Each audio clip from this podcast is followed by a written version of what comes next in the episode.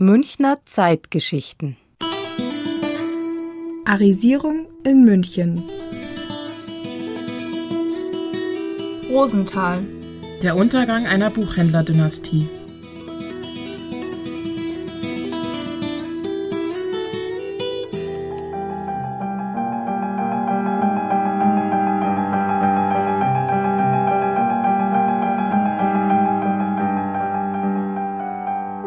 Brienner Straße 26. Ein großes dreistöckiges Haus, ein Palais. Vor gut 100 Jahren das Antiquariat Jacques Rosenthal. Alte, wertvolle Bücher, Handschriften, Drucke. Jacques oder Jakob Rosenthal ist der bekannteste von drei Brüdern. Zunächst führen sie das Geschäft ihres Vaters Ludwig gemeinsam. 1895 eröffnet jeder sein eigenes Geschäft. Jacques reist viel. England, Frankreich, Italien, viele Geschäftskontakte. Er eröffnet ein Buch- und Kunstantiquariat mit anspruchsvollem Programm. Er ist der erste deutsche Antiquar, der mit mittelalterlichen Handschriften und frühen Drucken handelt, der Nachschlagewerke zu alten Handschriften zusammenstellt und eine Fachzeitschrift Beiträge zur Forschung herausgibt.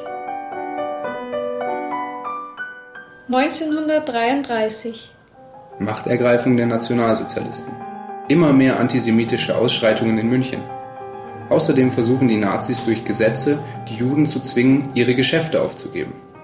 1935 verkauft Jacques Rosenthal sein Antiquariat an seinen langjährigen Mitarbeiter Hans Koch. Sein Antiquariat gilt als arisiert. Auch das Palais in der Brienner Straße muss er verkaufen. 1937. Jacques Rosenthal stirbt im Alter von 83 Jahren. Seine Frau Emma kann 1939 nach Zürich emigrieren.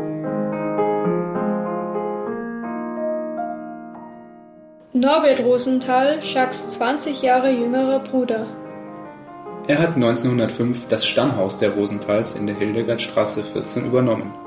Teilhaber seine Frau Johanna und sein Sohn Fritz. Ende 1937. Juden wird der Handel mit deutschem Kulturgut per Gesetz verboten.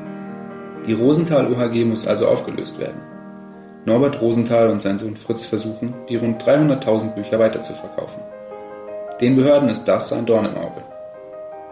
September 1938. Die Rosenthals müssen einen Vertrag mit einem arischen Händler schließen, der den Abverkauf übernehmen soll. November 1938. Nach der sogenannten Reichspogromnacht wird Norbert Rosenthal ins Konzentrationslager Dachau eingeliefert. Die Firmenräume in der Hildegardstraße werden von den Behörden versiegelt. Norbert Rosenthal will mit seiner Familie nach Holland ausreisen. Doch die Papiere liegen im Büro und das darf er nicht mehr betreten. Die Abwicklung des Antiquariats durch einen von den Behörden eingesetzten Buchhändler zieht sich. Drei Jahre. Norbert Rosenthal wird systematisch betrogen. Bücher, Grafiken und Handschriften werden zu Spottpreisen weiterverkauft. Für Verwaltungsarbeiten werden Wucherlöhne berechnet. Auch das Anwesen Hildegardstraße 14 muss er verkaufen. Eine Ausreise ist nicht möglich. Februar 1941.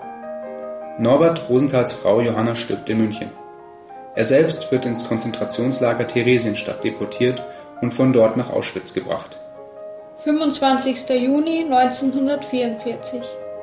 Norbert Rosenthal wird im Konzentrationslager Auschwitz ermordet. Trotz aller Manipulation bei der Abwicklung seines Antiquariats ist ihm ein persönliches Vermögen von ca. 60.000 Reichsmark verblieben. Es wird zugunsten des Staates eingezogen.